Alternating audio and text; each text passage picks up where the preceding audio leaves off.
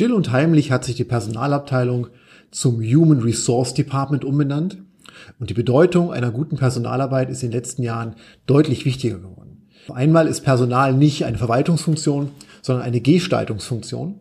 Und dieses neue Selbstbewusstsein konnte man sehr schön beobachten beim Besuch auf der Zukunft Personal diesen September 2019 in Köln. Unser Thema heute Zukunft Personal Europa, die europäische Fachmesse für Personal und Human Resources, ein Nachbericht im Podcast Wirtschaft hoch 2.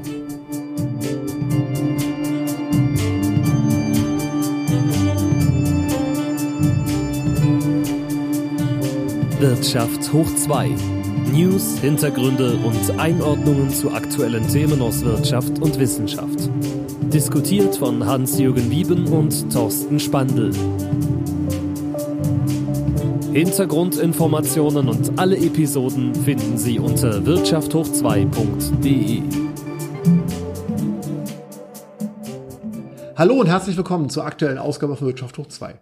Heute einmal ohne meinen geschätzten Kollegen Hans-Jürgen Wieben, nur mit mir, Thorsten Spandl, und ich bringe Ihnen heute einen Nachbericht zur großen europäischen Personalmesse Zukunft Personal, die in diesem September in Köln stattgefunden hat.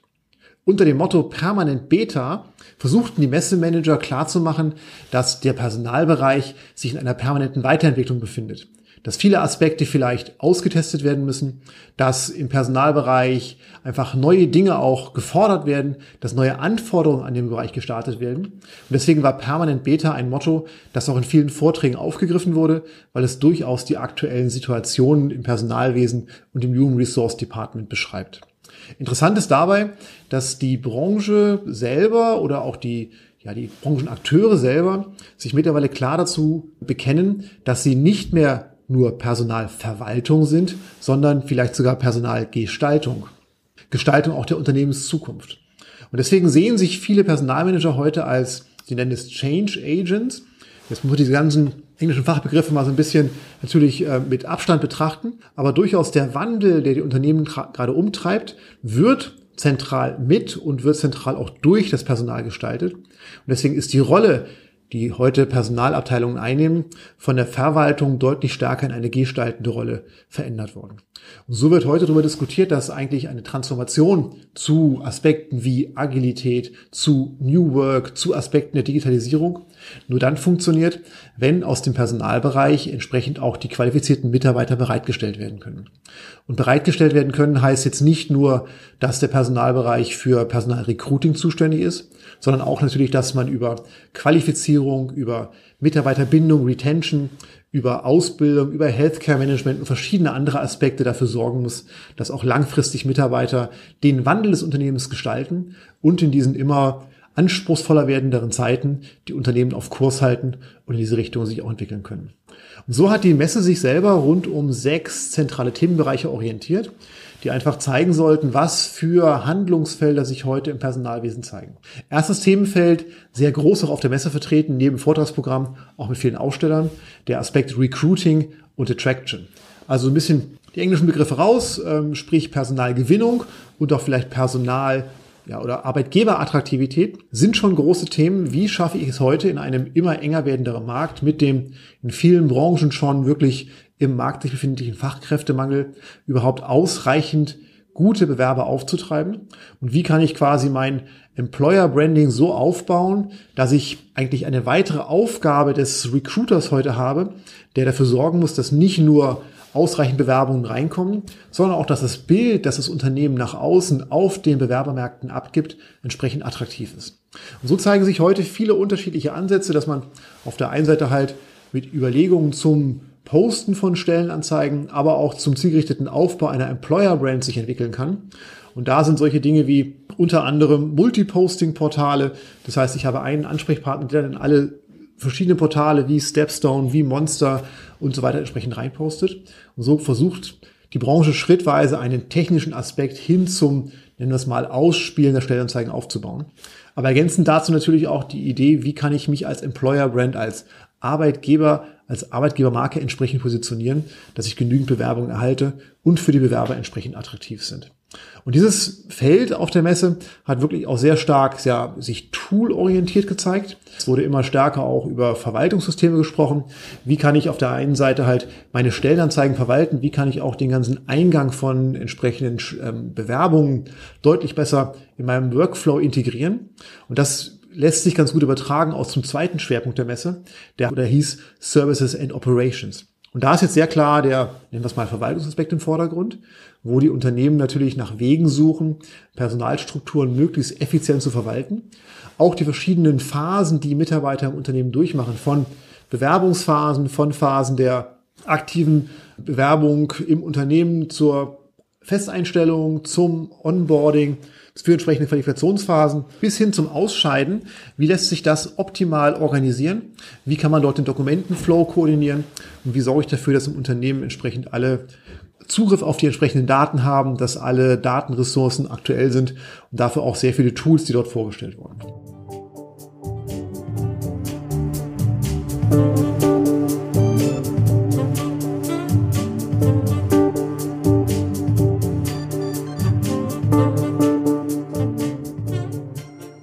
Der dritte Bereich der Messe nennt sich Digital Learning Experience. Und da greift sehr stark der Aspekt natürlich heute, dass wir über ein lebenslanges Lernen, ein lebenslanges Qualifizieren sprechen, weil natürlich die Qualifikationen, die aus der Erst- oder Zweitausbildung kommen, natürlich nicht mehr für ein Berufsleben lang ausreichend sind. Und da zeigen sich ebenfalls sehr unterschiedliche Konzepte von vielleicht irgendwelchen spielerischen Ansätzen hin zu digitalen Lerntools, hin zu Plattformen, die verschiedene Lernangebote bündeln, bis hin zu großen Plattformen, die ihrerseits Lernangebote offerieren zum Beispiel LinkedIn Learning, wo Sie eine Plattform vorfinden können, wo ganz viele verschiedene videobasierte Lernformen angeboten werden. Und auch da zeigt sich eine starke Dynamik, wo die Unternehmen versuchen, sich zu positionieren, für sich vielleicht selber auch einen Lernkontext zu entwickeln, der dafür sorgt, dass nachher alle Mitarbeiter auf die entsprechenden Ressourcen zugreifen können und vielleicht on the job zu den richtigen Zeitpunkten die richtigen Inhalte parat stehen, um einfach den Weiterbildungsbedarf wirklich auch im Rahmen des Unternehmensalltags abbilden zu können. Es zeigt sich aber auch, dass in diesem Bereich noch keinerlei wirklich feste ähm, Struktur sich etablieren konnte und sehr viele Insellösungen existieren, wo halt solche Anbieter wie LinkedIn versuchen, mit branchenübergreifenden Angeboten einfach mehr Angebote auch zu machen, die in verschiedenen Unternehmen eingesetzt werden können. Es zeigt sich aber auch, dass durchaus sehr viele Sachen noch sehr individuell erstellt werden und dass dort auch ein großer Markt entsteht, wo wirklich Weiterbildungsinhalte entwickelt werden, heute auch mit vielen anderen Möglichkeiten, das umzusetzen. Der vierte Bereich der Messe ist der Messebereich Corporate Health gewesen. Und Corporate Health jetzt Healthcare Management, Gesundheitsmanagement, auch so ein bisschen Arbeitskraft erhaltende Aktivitäten. Wie kann ein Unternehmen dafür sorgen, dass die Mitarbeiter neben dem, dass sie leistungsfähig sind, auch mittelfristig leistungsfähig bleiben?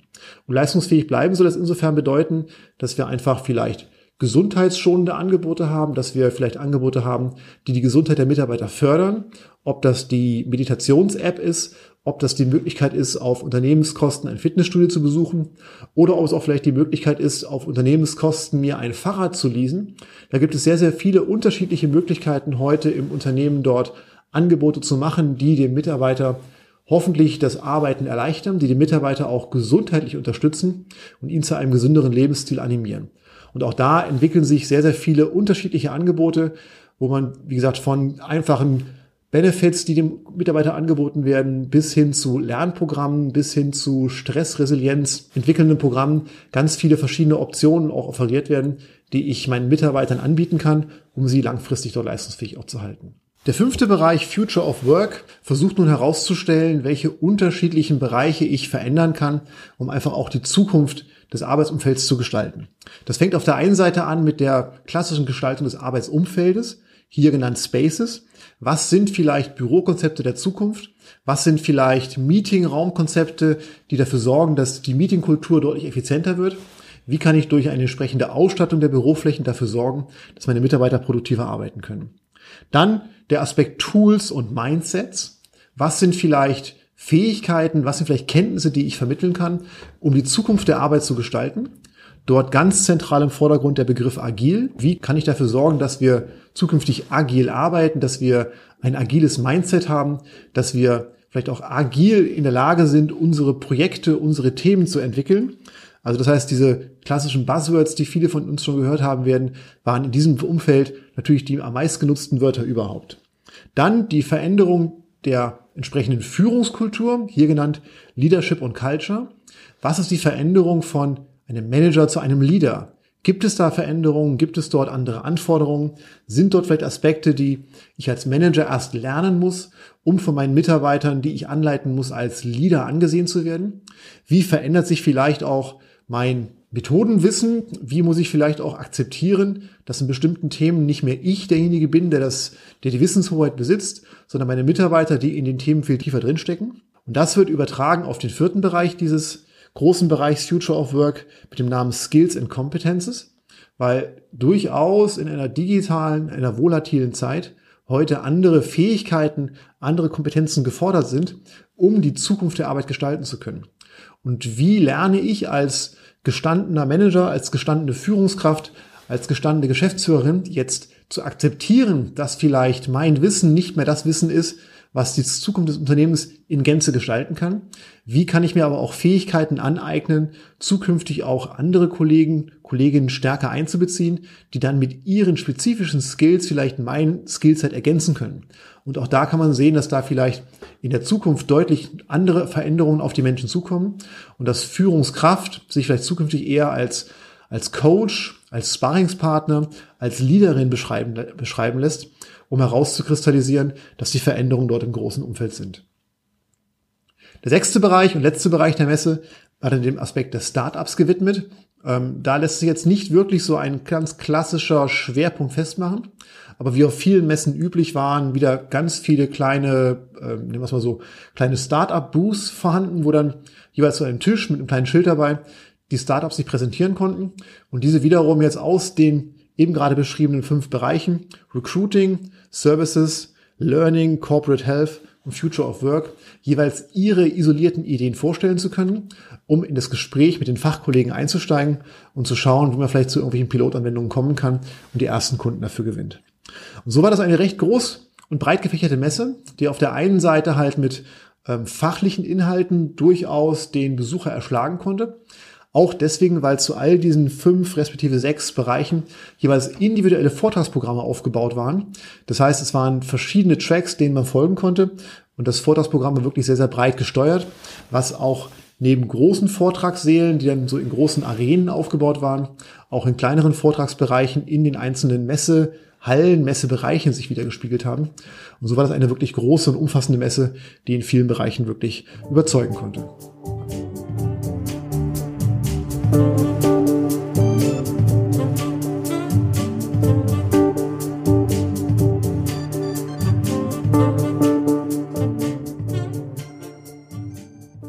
Ich möchte jetzt zwei Themen nochmal separat herausgreifen. Und zwar ist mir aufgefallen, dass ich ähm, durchaus erstaunt war, auf einmal die Firma Die Zeit auf der Messe vorzufinden. Die Zeit wird jeder von uns kennen als klassisches Wochenmagazin. Und die gedruckte Zeit, vielleicht liest einer, der eine oder andere von uns auch entsprechend ähm, Zeit.de, hat sich dort als ja, Zeit-Talent-Bereich vorgestellt. Weil sie einfach sagen, dass die Zeit in der Lage ist, sehr unterschiedliche Talent-Management-Aspekte auch zu transportieren. Und fängt damit an, dass die Zeit sich selber als ja, Unternehmen, als Berater sieht, der sich Gedanken machen kann, zusammen mit Kunden über die Employer Strategies wie kann ich mich als Unternehmen attraktiv äh, positionieren? Und was ist meine Zielsetzung? Wie kann ich vielleicht meine Zielgruppen, sprich, wie kann ich als Employer Brand meine Arbeitnehmerzielgruppen adäquat erreichen? Und da fängt die Zeit an, jetzt aktiv zu beraten und ein Beratungsangebot aufzubauen. Das soll dazu führen, dass dann nachher eine Art, ja, Sie nennen es Campaigning and Content Map oder eine Content-Strategie entsteht. Wenn ich einmal weiß, was vielleicht meine Zielgruppen sind im Bereich ähm, der Arbeitnehmer, die ich für mich suche, die ich für mich begeistern möchte, dann kann die Zeit unterstützen mit Inhalten, mit entsprechenden Kampagnen, die hoffentlich eine attraktive Employer Brand entwickeln und dafür sorgen, dass die Zeit nach außen hin nicht in den Vordergrund tritt, aber die Inhalte, die die Zeit bereitstellt, für die jeweiligen Kunden, die ihre Arbeitgebermarke aufbauen wollen, auch genutzt werden. Und so sieht die Zeit sich als External Employer Branding Consultant unterstützend die in der Lage ist, die Unternehmen insofern voranzubringen, dass sie einfach mit den Inhalten, mit der entsprechenden Erfahrung und mit den entsprechenden Möglichkeiten auch auf Bewerber zu treffen, sich dort ins Rennen mitbringt. Das Bewerbertreffen wird über den Aspekt Matching und Recruiting bei der Zeit adressiert. Matching und Recruiting beschreibt jetzt die verschiedenen Angebote, die die Zeit vorhält. Das ist der Zeitstellenmarkt, der sich sogar noch erstaunlicherweise recht umfangreich in der gedruckten Zeit findet. Das sind aber auch Möglichkeiten wie ein aktives Sourcing-Tool, das die Zeit anbietet, wo ich sehr bewusst auch nach Bewerbern und Interessenten suchen kann. Aber auch, das wird den einen oder anderen bekannt sein, der im akademischen Umfeld sucht, die Plattform Academics, die wirklich so der klassische Stellenmarkt für akademische Stellen darstellt, der von der Zeit betrieben wird. Und so haben wir da verschiedene Möglichkeiten, Angebote zu positionieren, die ich unterstützt von der Zeit aufbereitet habe, wo meine Employer Brand richtig sichtbar wird. Und so kann ich da einmal die klassische Kontaktstrecke aufbauen. Letzter Punkt, den die Zeit aber auch anbietet, ist der Aspekt der Live-Touchpoints, weil auch das ein wichtiger Baustein sein kann, eine gute Employer Brand aufzubauen. Wie kann ich meine Zielgruppe wirklich treffen? Wie komme ich an meine potenziellen Bewerber wirklich ran? Welche Formate kann ich entsprechend umsetzen?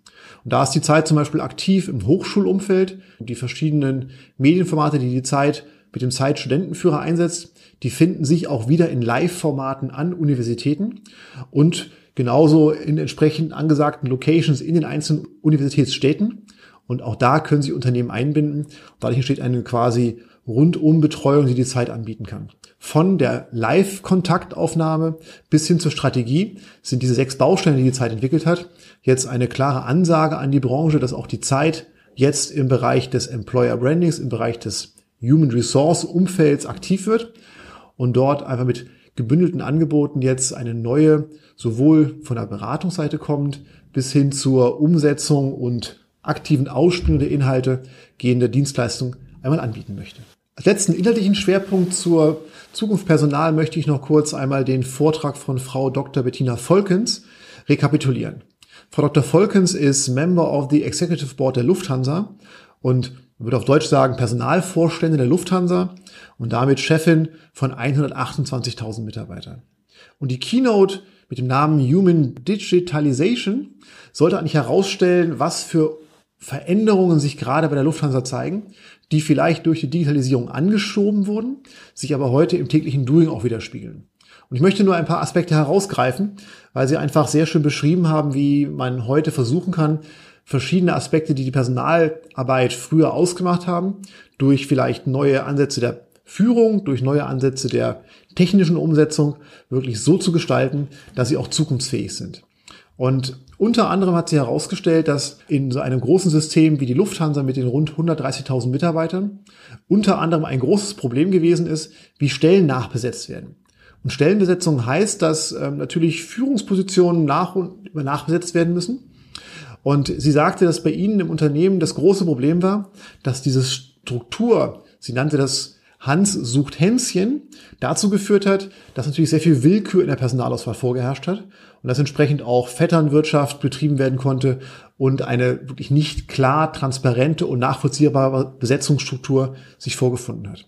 Und so war eins ihrer ersten Themen wirklich ein System zu etablieren, wie wirklich über eine interne Qualifizierungsrichtlinie, eine interne ähm, Bewertungsrichtlinie Mitarbeiter identifiziert werden konnten und jetzt eine durch Leistung dokumentierte Nachbesetzungsstruktur etabliert wurde, die seit der Einführung über 1400 Positionen in Führungsaufgaben nachbesetzt hat. Auf einmal werden Personaldaten strukturiert genutzt, werden konzernweit zur Verfügung gestellt um nachher für freie Stellen, für Vakanzen die besten internen Mitarbeiter zu identifizieren. Und das ist so ein Aspekt, Aspekt, wo sie sagt, dass einfach die Nutzung von Daten den Mitarbeitern durchaus zugutekommt und dafür sorgt, dass man als Unternehmen deutlich verlässlicher, deutlich transparenter und auch deutlich schlagkräftiger nachbesetzen kann und nicht wirklich auf Einzelmeinungen und auf nicht wirklich nachvollziehbare Prozesse sich verlassen muss.